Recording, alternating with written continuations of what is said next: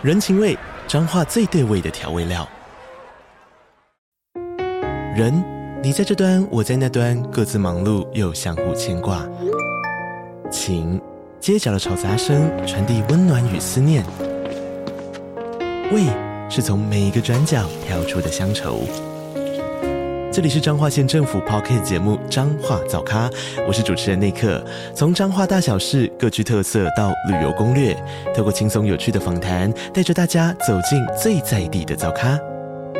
准备好了吗？彰化的故事，我们说给你听。以上为彰化县政府广告。安妮塔的童话饗宴在 Spotify 和 First Story 推出订阅制的付费童话。不会影响免费童话的收听，而且内容也不会重复哦。好听的故事就在安妮塔的童话饗宴。Hello，小朋友们，我是安妮塔老师。你们有没有想过，为什么猴子住在树上？为什么鸵鸟的头会伸进地洞里呢？为什么兔子会蹦蹦跳？为什么大象会怕老鼠？今天，安妮塔老师准备了一个有趣的故事要跟大家分享。这个故事叫做《猴子与小黄狗》。很久很久以前，有一只四处流浪的小黄狗。有一天，在森林深处发现一块平坦的地面，它非常高兴的叫着：“这个地方实在太棒了，既平坦又隐秘，非常适合当我的新家呢。”我去找看看有没有树枝可以做成扫把，来把这里打扫干净。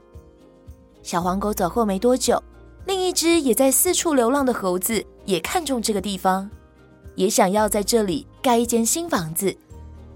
当猴子去外面寻找盖房子的材料时，小黄狗已经把地面打扫得干干净净了。当猴子回来之后，突然发现地面上变得很干净，觉得非常惊讶。他放下肩膀的茅草后，又跑去找捆茅草的绳子。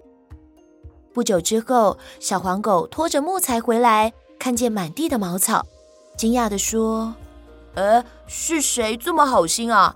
知道我要盖房子，还帮我送茅草来？”当小黄狗走了之后，换猴子回来了，他也惊讶地说：“除了扫地，竟然还送我木材，真是个好心人哎！”猴子放下手上的东西，边唱着歌，打算再去找几根柱子。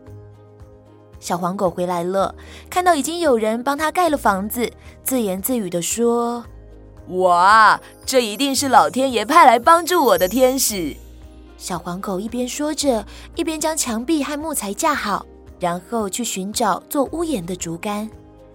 猴子回来之后，看见墙壁跟木材都已经架好了，开心地跳起舞来，还把茅草给搬上了屋顶。接着就去吃午餐了。当小黄狗带着竹竿回来时，屋顶的茅草已经铺好了。它兴奋地大叫着：“感谢老天爷派来手艺这么巧的天使，真是谢谢你！”这栋屋子就在小黄狗搭建、猴子铺草当中，很快地完成了。到了傍晚，突然下起雨来，雨点打在茅草和椰子叶的屋顶上，发出滴滴答答的声音。这时，有一个满头白发的老爷爷，手里拿着锄头，正烦恼着该去哪里躲雨。刚好看见前面有间屋子，便急忙地跑进去躲雨。当他一进到屋子里，外面突然传来一阵急促的脚步声，老爷爷吓了一跳，急忙躲到床底下，心想。我现在在森林里，要是外面是一头狮子，那就糟糕了。正当老爷爷吓得不知该如何是好的时候，门打开了。老爷爷一看，发现原来是一只猴子扛着一大串香蕉。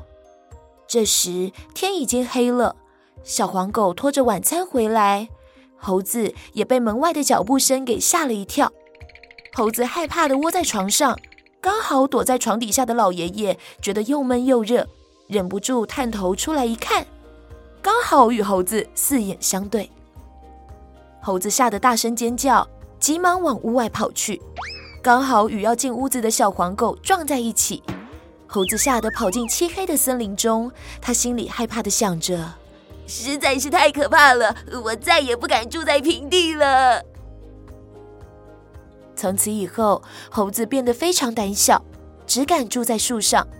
而小黄狗也被刚刚的猴子给吓到，于是跑到森林里求救。不久，所有的动物都跑了过来。鸵鸟自告奋勇地说：“我的脖子长，我先头进去瞧一瞧。”这时，屋子里的老爷爷被门外的吵杂声吓坏了，于是拿着锄头的手一挥，正巧往鸵鸟的头上打下去。鸵鸟哇的一声，拔腿就跑。从此，鸵鸟只要一感到害怕，头就会往地洞里钻。其余的动物看见鸵鸟受伤了，也惊慌失措地逃走了。笨重的大象跑在最前面，留下又深又大的脚印。跟在后面的兔子一脚踩空，腿受了伤；老鼠也被它的脚印绊倒，翻了好几个跟斗。许多动物也都摔得遍体鳞伤。从那时候开始，兔子就只能跳着前进；老鼠也因为大象脚印而受伤，气得要报仇，吓得大象一看到老鼠就害怕。而那间小黄狗和猴子合力盖好的屋子，最后则变成了老爷爷的新家。小朋友们，虽然我们不知道猴子到底是不是因为这样才会变得胆小，老鼠是不是因为要报仇，所以大象才会这么怕它。不过，如果真的是这样，也蛮有趣的，对吗？今天的故事就说到这边，我们下次再见喽，拜拜。